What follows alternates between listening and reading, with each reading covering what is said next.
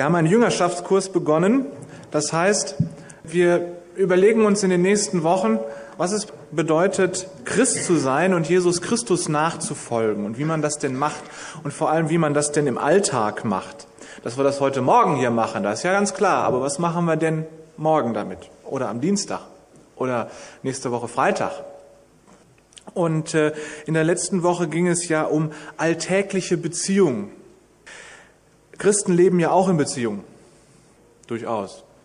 Und zwar nicht nur zu Beziehungen innerhalb der Gemeinde, in Beziehungen innerhalb der Gemeinde, sondern eben auch in Beziehungen außerhalb der Gemeinde. Das heißt, es ist mal wichtig, auch über die Qualität dieser Beziehungen, in denen Christen leben, nachzudenken. Es ist ja so, manchmal laufen Christen Gefahr, nur noch andere Christen zu kennen. Man äh, trifft sich halt immer in der Gemeinde, im Gottesdienst, im Hauskreis. Man verbringt auch so Freizeit miteinander. Und ähm, das ist einerseits ja ganz schön, weil man sich dann wirklich kennt und man hat immer auch die gleichen Interessen. Man will irgendwie Gott anbeten, Gottesdienst miteinander feiern, äh, sich um Glaubensdinge drehen.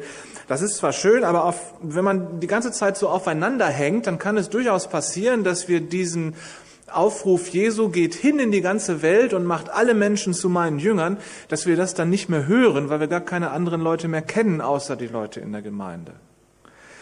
Andererseits können Christen Gefahr laufen, ohne große Not einfach nur immer außerhalb der Gemeinde zu leben, vielleicht hin und wieder mal beim Gottesdienst vorbeizuschauen, im Grunde nur in den Beziehungen außerhalb der Gemeinde, in dieser Gesellschaft zu leben. Das ist allerdings dann auch so möglicherweise ein bisschen gefährlich, dass der Glaube selber so ein bisschen abflacht, sozusagen rundgelutscht wird und der Christ sich den Verhältnissen außerhalb äh, in der Gesellschaft anpasst und dieses, dieses lebendige Element des Glaubens, der ja manchmal wirklich gegen den Strom des Zeitgeistes äh, ankämpft, dass das verloren geht und dass man seinen Glauben normalerweise wird er auch durch die Gemeinschaft gestärkt, dass man sich gegenseitig Mut machen kann, Erfahrungen austauschen kann und so. Das wird dann immer weniger und der Glaube wird dann so langsam, naja, tot nicht, aber irgendwie unlebendig.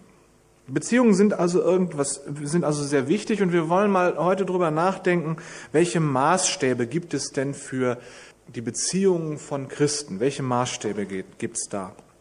Was macht eigentlich die Beziehungen von Christen aus? Auf welche Art und Weise ist man überhaupt Christ? Wo, wo, woran merkt man denn überhaupt, äh, dass einer Christ ist? Zur Zeit Jesu gab es fromme Leute, die ganz genaue Vorstellungen davon hatten, wie man als frommer Mensch sein Leben zu gestalten hat. Das waren die Pharisäer. Das waren fromme Leute, die konnten die Bibel vorwärts und rückwärts auswendig. Und die hatten auch ihre Theologen, ganz gebildete Männer, die Schriftgelehrten, die sogenannten Schriftgelehrten, die ihnen die Bibel erklärten. Da ist ja nichts Ruchbares, äh, äh, nichts Schlimmes dran. Aber sie hatten die Gesetze Gottes fein säuberlich sortiert und wussten ganz genau, was, wann, wo und wie zu tun war. Und sie hatten sich dann auch noch besondere Regeln aufgestellt, damit sie auf keinen Fall das Gesetz Gottes brechen konnten. Wenn zum Beispiel Gott sagt, du sollst den Sabbat, also für uns den Sonntag, den Feiertag heiligen, weil er ist ein heiliger Tag Gottes, an diesem Tag sollst du nicht arbeiten, auch keiner in deinem Haushalt soll arbeiten, dann haben die Pharisäer bestimmt, dass man da auch kein Feuer anmachen darf, auch kein Licht anzünden darf, weil das kommt schon ganz gefährlich in die Nähe von Arbeit. Einmal war Jesus in einer Synagoge zum Gottesdienst am Sabbat und da war eine Frau, die war krank, die war auf irgendeine Art und Weise verkrüppelt und äh, nun heilte Jesus diese Frau. Es war Sabbat. So würden wir sagen, ja gut, was ist denn daran so schlimm? Die Pharisäer sagen aber, heilen ist Arbeit. Und deswegen darf Jesus am Sabbat nicht heilen. Da merken wir, dass da schon irgendwie was schiefgelaufen ist. Und Jesus sagt dann auch dementsprechend zu den Pharisäern, guck mal, ihr führt euer Vieh auch am Sabbat zum, zum, äh, zur Tränke und zum Futtertrog, damit das Vieh gesund weiterleben kann. Und so ein Menschenkind, so eine Frau, die ist doch viel mehr wert als so ein Stück Vieh. Und da darf ich die nicht heilen? Nur weil Sabbat ist? Das geht doch nicht. Und Jesus sagt dann dazu, nicht der Mensch ist für den Sabbat da, sondern der Sabbat ist für den Menschen da, damit er sich ausruhen kann. Und so ist das mit den ganzen Gesetzen Gottes. Die sind für den Menschen da, damit er frei und zufrieden leben kann und nicht umgekehrt. Und die Pharisäer, die hatten sowas draus gemacht. Die hatten sozusagen die, die, die Maßstäbe Gottes auf den Kopf gestellt und hatten durch die Gesetze den Menschen Fesseln angelegt. Das heißt, sie haben im Grunde die Menschen, äh, erstmal sich selber und natürlich auch alle anderen damit geknechtet, unbedingt diese ganzen Gebote, die sie sich da haben einfallen lassen, zu halten und sind im Grunde haben das, das, das Gesetz Gottes, das zur Pflege des Menschen da ist, rumgedreht. Überlegen wir mal, also damals wusste man, wer Pharisäer war. Das hat man gesehen an der Art und Weise, wie die sich verhalten haben. Woran erkennt man denn heute, wer Christ ist?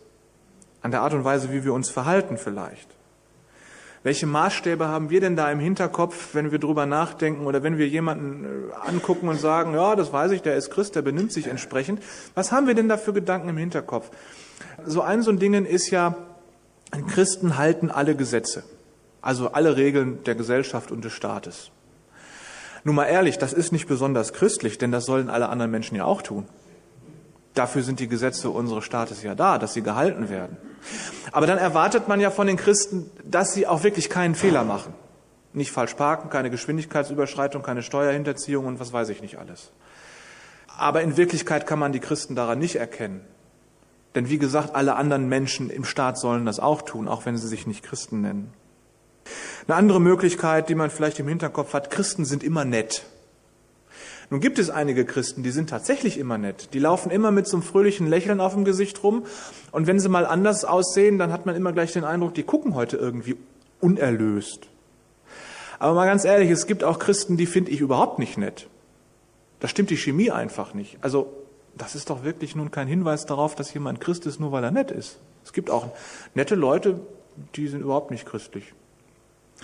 Oder sowas, Christen sind jeden Morgen schon vor dem Aufstehen wach und beten und lesen in der Bibel, ohne dabei einzuschlafen wieder. Ähm, irgendwie denke ich, man kann diese sogenannte stille Zeit, so nennen wir das ja, auch zu anderen Tageszeiten machen. Vor allem, wir haben ja vorletzte Woche in der Lektion, in dem Jüngerschaftskurs gelernt, dass nach biblischen äh, Maßstäben der Tag mit dem Abend anfängt. Das heißt, unser Sonntag, der hat schon gestern Abend angefangen. Und wenn wir unsere stille Zeit immer am Tagesanfang machen, warum machen wir das dann nicht abends? Wäre mal ein Vorschlag. Außerdem können wir Nicht-Christen nicht wirklich verbieten zu beten und in der Bibel zu lesen. Also dieser äußerliche Maßstab scheint mir auch nicht so ganz dazu geeignet. Klingt zwar schon ganz plausibel, dass nur ein Christ sowas macht, aber es scheint mir nicht ganz dazu geeignet, wirklich ein Christsein zu beschreiben. Christen gehen immer in den Gottesdienst. Naja, aber das ist ja auch so, dass wir auch nicht Christen das nicht verbieten, sonntags in den Gottesdienst zu gehen. Also das sind so Dinge, das sind so Äußerlichkeiten. Es ist gut, wenn man solche Dinge tut, aber äh, dass man nett ist und dass man freundlich ist und dass man die Gesetze hält und dass man betet und Bibel liest und in den Gottesdienst geht. Aber irgendwie reicht das nicht so ganz aus, zu beschreiben, was einen Christen ausmacht. Jesus nennt den richtigen Maßstab für die Beziehung eines Christen oder für christliches Leben zu seinen Mitmenschen, und zwar zu allen Mitmenschen. Das haben wir ganz am Anfang des Gottesdienstes schon gehört. Matthäus 22, das sind die Verse 36 bis 40, Matthäus 22. Da wird Jesus gefragt, Herr, welches ist das wichtigste Gebot im Gesetz Gottes? Und Jesus antwortete ihm, liebe Gott, den Herrn von ganzem Herzen, aus ganzer Seele und mit deinem ganzen Verstand. Das ist das erste und wichtigste Gebot. Ebenso wichtig ist aber das zweite. Liebe deinen Mitmenschen, so wie du dich selbst liebst. Alle anderen Gebote und alle Forderungen der Propheten sind in diesen Geboten enthalten. Nochmal. Liebe Gott, den Herrn von ganzem Herzen, aus ganzer Seele und mit deinem ganzen Verstand. Das ist das erste und wichtigste Gebot. Ebenso wichtig und diesem Gebot gleichgestellt ist aber folgendes Gebot, das zweite. Liebe deinen Mitmenschen so, wie du dich selbst liebst. Alle anderen Gebote und Gesetze, sagt Jesus, und alles, was die Propheten fordern, ist darin zusammengefasst. Wenn wir das also hinkriegen, mit diesem Doppelgebot der Liebe, so nennt man das, dann haben wir logisch das ganze Gesetz Gottes gehalten. Ganz einfach. Nur das Problem ist, wir müssen uns überlegen, was Liebe überhaupt ist.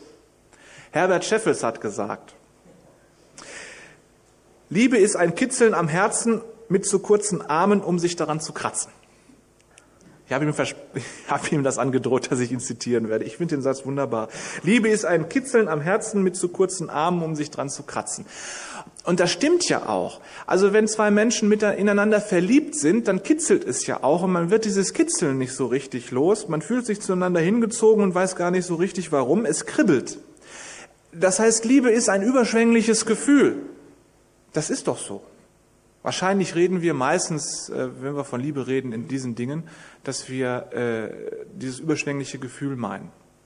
Nun sagt Jesus aber dummerweise auch, liebet eure Feinde. Und ich kann mir nicht vorstellen, dass Jesus von uns erwartet, so ein überschwängliches Kribbeln, so ein überschwängliches Gefühl für unsere Feinde zu entwickeln. Wie macht man das? Da gab es vor ein paar, vor einem Jahr oder was, oder vor zwei Jahren so Werbung für, für Haarwuchsmittel oder irgendwie sowas, keine Ahnung. Da war ein Mann mit Glatze, der stand vorm Spiegel und strengte sich an und machte und plötzlich macht's ping, kam da oben ein Haar raus. Wenn ich mir vorstellen würde, ich müsste meine Feinde mit einem überschwänglichen Gefühl lieben, dann käme ich mir so vor wie in dieser Werbung. Nur, ich weiß ganz genau, da wird nichts draus. Ich kann mir dieses Gefühl ja nicht abzwingen. Deswegen denke ich, es kann nur sein, wenn Jesus sagt, liebe deine Feinde, liebt sie, die Leute, die du nicht magst, dann kann das für mich nur bedeuten, dass wir uns willentlich dazu entschließen müssen, demjenigen, den wir nicht mögen, trotzdem etwas Gutes zu tun, nämlich das, was der gerade braucht.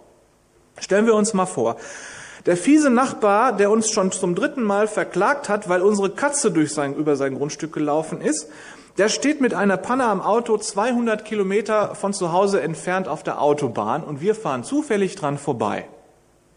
Normal würden wir sagen, äh, geschieht ihm recht, dem fiesen Kerl. Aber nun sagt Jesus, liebe deinen fiesen Nachbarn. Also werden wir anhalten, werden dafür sorgen, dass er von der Autobahn wegkommt, werden Hilfe holen, werden ihn möglicherweise mit nach Hause nehmen, wenn das Auto nicht repariert werden kann. Dann haben wir ihm was Gutes getan. Und ich wette, in solchen Fällen wird sich auch das Verhältnis zwischen uns und unserem fiesen Nachbarn zum Positiven hin verändern. Denn das kann nicht ähm, einfach äh, in der Luft verpuffen, wenn wir jemanden, den wir eigentlich nicht mögen und der uns vielleicht auch nicht mag, so was Positives, Gutes getan haben.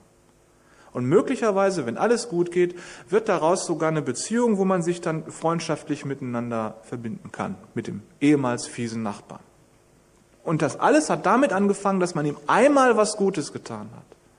Das ist Liebe tun. Das heißt, Liebe ist in dem Zusammenhang ein Verb, ein Tu-Wort, eine Aktion, eine Tat. Jetzt ist noch Folgendes wichtig und jetzt müssen alle ganz genau aufpassen und vielleicht mitschreiben, weil es ist was ganz Wichtiges.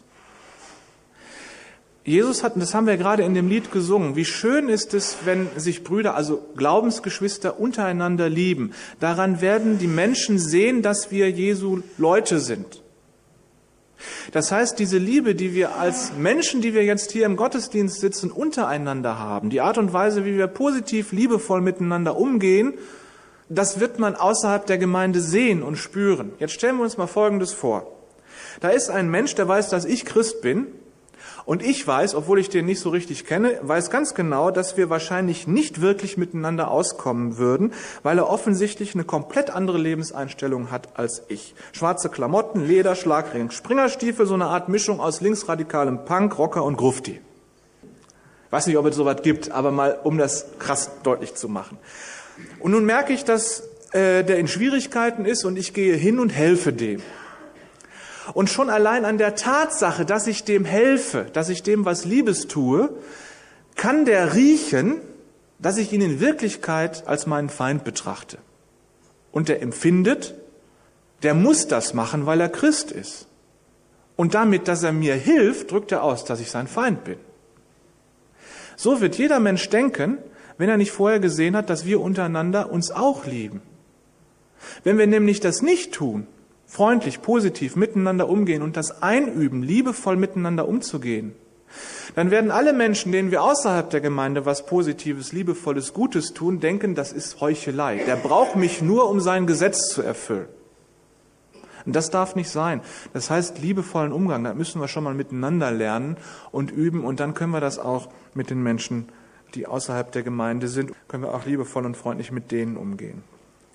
Wir merken schon, als Christ sich von anderen abzuheben, damit man auch als Christ erkannt wird, das ist schon eine schwierige Sache. Weil es gibt viele gute Menschen in dieser Gesellschaft und manche kann man für durchaus christlich halten, weil sie sich eben sehr gut verhalten. Aber die innere Einstellung, von der wir hier reden, die Einstellung der Liebe, das ist eine Sache, die ist nun mal sehr tief in uns verborgen und wir müssen erstens üben und trainieren, sie, sie, sie irgendwie praktisch werden zu lassen. Und zweitens mal hat man diese Einstellung ja nicht von klein auf. Man wächst irgendwann da hinein, aber man muss sie trotzdem üben. Nochmal, wir wissen also jetzt, Liebe ist auf der einen Seite ein positives Gefühl, auf der anderen Seite eine willentliche Tat. Gucken wir mal weiter. Jetzt ist die Frage, wie kann man denn lieben oder, oder wen muss man denn hier lieben? Die Frage ist, wie kann ich denn nun Gott lieben? Er ist ja nicht da, jedenfalls nicht sichtbar. Also ist schon schwierig. Gott stellt sich in der Bibel oft als Liebhaber seiner Menschen vor und er ist da sehr fantasievoll. Ich meine, die Hebräer sind ja sowieso sehr fantasievoll, wenn man sie mal, äh, wenn sie mal im Alten Testament lesen, wie Gott sich da manchmal selbst beschreibt, das ist sehr schön sehr fantasievoll. Da gibt es so äh, ein Bild, wo Gott der König ist und er verliebt sich in ein Bettelmädchen, das er vom Straßenrand holt und sie zur Prinzessin macht. Das ist in Hesekiel 16. Und äh, die, die, die, dieses Bettelmädchen, damit meint er sein Volk, also jetzt im übertragenen Sinne auf uns die Menschheit. Und mal beschreibt er sich als verliebten Ehemann, der es nicht lassen kann, seiner ehebrecherischen Frau treu zu bleiben. Das ist Hosea 3. Also es ist auch ein, ein, ein fast romantisches Bild mit sehr viel Herzschmerz drin, muss man echt so sagen. Und mit dieser Frau meint er auch wieder die Menschen. Es gibt auch viele andere Bilder, die sehr romantisch sind, um die Beziehung Gottes zu seinen Menschen zu beschreiben oder das zu beschreiben, wie Gott sich das wünscht. Gott ist so eine Art Liebhaber, er ist verliebt in seine Menschen. Was tut ein Mensch, der verliebt in den anderen ist? Was möchte der? Der möchte mit dem Verliebten, mit dem Geliebten reden, der möchte mit ihm Zeit verbringen, der möchte hören, was der andere sagt, der möchte in seiner Nähe sein, äh, alles Mögliche miteinander unternehmen. Das ist doch so wichtig. So ist Gott. Der möchte mit uns reden, der möchte mit uns Zeit verbringen, der möchte Dinge mit uns unternehmen, unser ganzes Leben mit uns unternehmen, uns zuhören, uns was sagen. So empfindet Gott für uns. Er ist der Liebhaber, ist verliebt in seine Menschen. Wenn ich jetzt sage, lassen wir es wenigstens zu, dass er Zeit mit uns verbringt, dann könnte sich das so anhören, als wenn Gott so ein armer Kerl wäre, der darum bettelt, Zeit mit uns verbringen zu dürfen. Was für ein kleines Göttchen. Das ist er aber in Wirklichkeit nicht. Das wäre ein Missverständnis. Denn was hat er nicht alles unternommen, um unsere Gemeinschaft zu bekommen? Er hat seinen Sohn dafür sterben lassen. Er ist ständig, wenn man die Bibel danach mal durchforstet, seit den ersten Kapiteln der Bibel an bis zum letzten Kapitel der Bibel, ist Gott ständig auf dem Weg zum Menschen und kämpft um sie. Was für ein Kämpfer, der kämpft um unsere Liebe. Das ist kein kleines Göttchen. Das ist ein großer Kämpfer, der verliebt ist in seine Menschen. Jesus sagt, du sollst Gott lieben mit dem Herzen. Das ist die Verliebtheit wo es kribbelt. Jesus sagt, du sollst Gott lieben aus ganzer Seele. Und mit Seele meint die Bibel immer den ganzen Menschen. Der Mensch ist eine lebende Seele, das ist so der Begriff in der Bibel. Das heißt, wenn wir Gott mit unserer ganzen Seele lieben sollen, dann bedeutet das, wir sollen ihn lieben mit allem, was wir haben, mit allem, was wir sind, mit unserer ganzen Persönlichkeit, mit unserem Hab und Gut, mit unseren Beziehungen zu anderen Menschen und allem Möglichen, was uns betrifft, damit sollen wir Gott lieben. Das heißt, wir sind komplett betroffen von der Liebe Gottes und sollen Gott mit allem zurücklieben. Das dritte, was Jesus sagt, du sollst lieben, Gott lieben mit deinem ganzen Verstand. Das heißt, die Liebe zu Gott ist für uns eine Willensentscheidung. Und jetzt kommt was Interessantes. So wie sich in unserer Beziehung zum Nachbarn, zu unserem fiesen Nachbarn und unsere Beziehung sich verbessert, wenn wir anfangen, dem was Gutes zu tun, uns willentlich entscheiden, ihn zu lieben, so verbessert sich unsere Beziehung zu Gott auch, wenn wir uns willentlich äh, äh, entscheiden, Gott zu lieben und ihm zuzuhören, Zeit mit ihm zu verbringen, bei ihm nachzulesen in der Bibel, zu beten und so. Und das ganz Interessante ist, kann sein, dass jemand, wenn er gerade zum Glauben gekommen ist, so richtig verliebt in Gott ist, weil er so erlöst ist und so frei ist plötzlich. Aber ich kenne ganz, ganz viele Senioren, die so ganz kurz vor dem Ende ihres Lebens stehen. Und wenn ich mit denen über Jesus rede, über Gott rede, dann leuchten die Augen wie bei verliebten Leuten. Die haben ein ganzes Leben mit Gott schon hinter sich und die haben nicht aufgehört, Gott zu vertrauen und hinterher sind sie verliebt in Gott. Das heißt, beim Menschen steht die Verliebtheit am Anfang, aber in der Beziehung zu Gott steht sie möglicherweise am Ende. Und je mehr wir uns willentlich entscheiden, Gott zu lieben, desto schöner wird das. Was bedeutet jetzt, sich selbst zu lieben? Das ist ja ein ganz schwieriger Satz. Normalerweise sind wir ja so gestrickt, dass wir beim Thema Liebe immer den anderen im Blick haben. Wir lieben ja immer nur die anderen. Das empfinden wir als gute und reine Liebe. Wir neigen oft dazu, den anderen zu lieben, indem wir uns selbst vernachlässigen. Das ist so ganz oft das Dingen. Wenn wir jetzt sagen, sich selbst lieben, das klingt irgendwie verboten, so nach Egoismus oder so. Aber Egoismus, das ist schon wieder vom Pferd gefallen sich nicht lieben, das ist auf der anderen Seite vom Pferd gefallen. Nein, wir sollen auf dem Pferd sitzen und uns selbst lieben. Und gucken wir mal, was wir damit machen. Merken wir doch, wenn einer sich nicht selbst liebt, wenn einer sich nicht selbst leiden kann, dann merken wir das doch. Der ist ständig grantelig und man geht ihm besser aus dem Weg, weil er mit seinem Zynismus immer alles runterzieht und kaputt macht. Oder jemand jammert die ganze Zeit rum, sodass man ihn auch nicht gerne um sich hat. Oder Jemand schmeichelt sich überall ein, um wenigstens von anderen Menschen gesagt zu bekommen, du bist gut, Lob zu kriegen, weil er sich das selbst nicht sagen kann, weil er sich nicht liebt. Manche Leute haben das Helfersyndrom, so nennt man das. Die müssen immer allen möglichen anderen Leuten helfen, um von denen Lob zu bekommen, um ihr eigenes Minderwertigkeitsgefühl und ihre mangelnde Selbstliebe damit aufzufüllen. Und sind wir mal ganz ehrlich, das trifft man in christlichen Kreisen ganz oft, dieses Helfersyndrom. Das hängt aber auch damit zusammen, dass uns ganz oft durch unsere Kultur, durch unsere Geschichte, sicherlich auch uns durch unsere Glaubensgeschichte gesagt worden ist, du darfst dich nicht selbst lieben, weil du ein schlechter Mensch bist. Jesus sagt aber, lieb dich selbst. Anders geht das mit der Nächstenliebe nicht, wenn du dich nicht selbst liebst. Also ein gesundes Maß an Selbstliebe ist nicht nur erlaubt, sondern auch gefordert. Und wir Christen müssen vielleicht erst recht üben, um da mal drüber nachzudenken und uns selbst ernst nehmen und das mal üben, uns selbst zu lieben. Nicht egoistisch werden, sondern sich selbst lieben. Denn wer sich selbst liebt und darum mit sich zufrieden ist, der kann einem anderen Menschen in Liebe dienen, ohne einen Staatsakt draus zu machen. Und von jemandem, der sich selbst liebt, von dem lässt man sich auch gerne dienen, weil es einfach gut tut. Und man ist gerne mit solchen Menschen zusammen, weil es einfach gut tut. Also den Nächsten lieben zu können, ihm wirklich das Liebe tun zu können, ohne diese komischen Hintergedanken, ich muss von dem irgendwelches Lob zurückbekommen, ihn im Grunde auszunutzen. Um den Nächsten lieben zu können, dazu gehört es auch, sich selbst zu lieben. Wie wir das jetzt mit der Selbstliebe üben können, ohne egoistisch zu werden, da machen wir dann mal irgendwann eine Predigtreihe rüber, weil das ist so ein Thema. Wir gehören nun Gottesliebe und Selbstliebe zusammen. Jesus stellt die beiden Gebote ja so nebeneinander, dass sie quasi, also die gehören irgendwie zusammen. Gott lieben, sich selbst lieben, den Nächsten lieben. Was hat denn nun das miteinander zu tun? Paulus schreibt im zweiten Korintherbrief, Kapitel 5, Vers 17, 2. Korinther 5, Vers 17, wer zu Jesus Christus gehört, der ist eine neue Kreatur. Das Alte ist vergangen, siehe, es ist alles neu geworden. Wer zu Jesus Christus gehört, der ist eine neue Kreatur. Das Alte ist vergangen, es ist alles neu geworden. Und Jesus hat gesagt in Johannes 14, ich sende euch den Heiligen Geist, der in euch wohnen wird.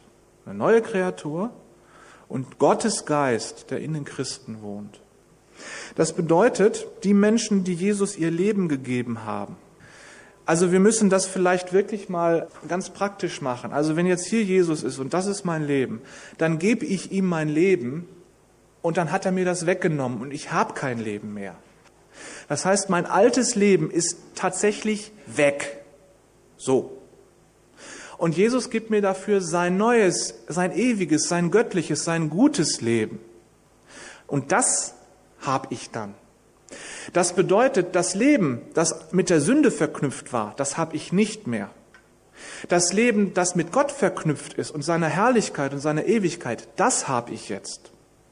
Jetzt kann ich sein, dass ich aus lauter Gewohnheit als Mensch, der in dieser Welt, in dieser sündigen Welt aufgewachsen ist, immer noch sündige und Fehler mache und alles Mögliche. Alles Dinge, die Gott nicht gefallen. Aber diese Sünde kann mir mein Leben nicht mehr kaputt machen, weil das nämlich weg ist. Da ist nichts mehr, was die Sünde kaputt machen kann, sondern da ist das Leben, das Gott mir gegeben hat und der lässt sein Leben nicht los. Und weil er sein Leben nicht loslässt, hält er mich fest. Das heißt, da ist tatsächlich was Neues geworden. Selbst wenn wir uns manchmal wie die alten, äh, wie unser alter Ego verhalten, aber da ist tatsächlich was Neues geworden. Und dann kommt der Heilige Geist Jesu Christi in unser Leben, in unsere Persönlichkeit und redet mit uns. So. Das bedeutet, wir sollten wirklich dran glauben, dass Gott uns neu gemacht hat, wenn wir Jesus Christus nachfolgen, wenn wir diesen Lebenswechsel diesen Lebenstausch vollzogen haben. Es gab mal ein Lied, ich glaube, das war in den 70er Jahren oder vielleicht ein bisschen später, da, da war eine Zeile drin, Christen sind nicht besser, aber sie sind besser dran. Das klingt ja politisch korrekt. Ach, wir sind ja auch nicht besser, sondern wir sind nur besser dran. Das stimmt doch überhaupt nicht. Wir sind doch gar nicht besser dran. Guckt euch doch an. Ihr habt genau dieselben Probleme wie jeder andere Mensch in diesem Land auch. Nein, wir sind besser. Haben wir denn nicht dieses neue Leben bekommen und haben wir denn nicht den Heiligen Geist bekommen? Wir sind eine neue Schöpfung, schreibt Paulus, und Gott sagt zu seiner Schöpfung ständig, siehe, es ist sehr gut. Wir sind gut, wenn wir Jesus Christus nachfolgen.